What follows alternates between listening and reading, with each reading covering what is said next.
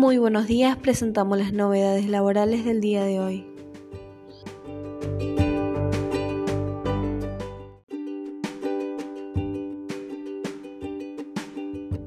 Las SAS presentarán sus estados contables a través de la plataforma TAD, Resolución General 2 del 2021. La sociedad deberá presentar a la Inspección General de Justicia por medios digitales sus estados contables, conformados por el estado de situación patrimonial, el estado de resultados y la memoria, con el informe de auditor conteniendo opinión dentro de los 15 días posteriores a la realización de la reunión de su órgano de gobierno que los haya aprobado la que deberá ser realizada en forma presencial o en forma prevista por el segundo párrafo del artículo 53 de la Ley 27.347 dentro de los cuatro meses del cierre del ejercicio económico.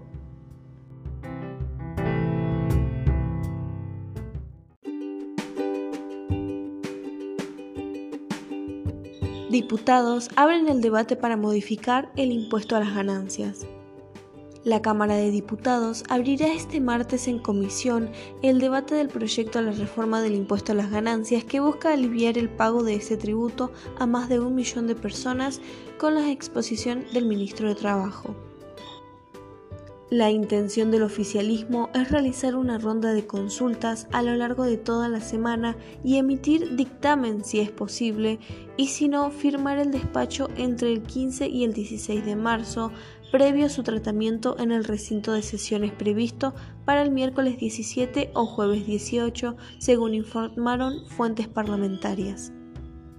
De esta manera, los diputados avanzarán con el pedido del presidente Alberto Fernández, quien en la Asamblea Legislativa de inauguración de las sesiones ordinarias solicitó al Congreso de la sanción del proyecto de ley que exime del impuesto a las ganancias a los trabajadores que perciben hasta 150 mil pesos de salario bruto.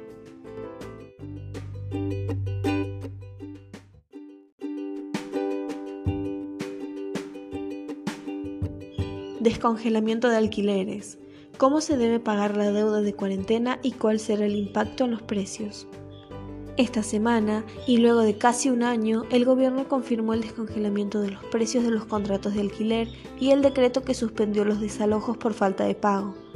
De esta forma, el congelamiento dejará de estar vigente a partir del 1 de abril, con el fin de la medida, al próximo mes los inquilinos tendrán que abonar la diferencia entre el ajuste que estaba previsto y lo que no se aplicó durante los últimos 12 meses. Según dispuso el decreto que congeló los precios, esta diferencia podrá ser abonada en cuotas mensuales iguales y consecutivas, 3 como mínimo o 12 como máximo. La primera de estas cuotas deberá pagarse en abril del 2021 en el caso de que haya habido falta de pago.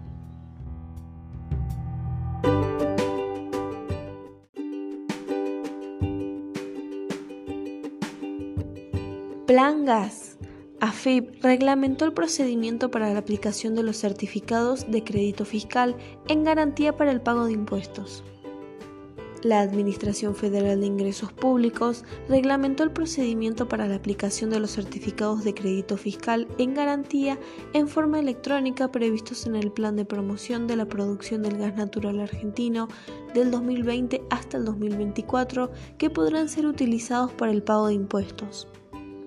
La Resolución General 4939 especifica que estos certificados podrán aplicarse a la cancelación de obligaciones impositivas en concepto de saldo de declaración jurada y o anticipos, más sus intereses resarcitorios y o punitorios, multas y demás accesorios.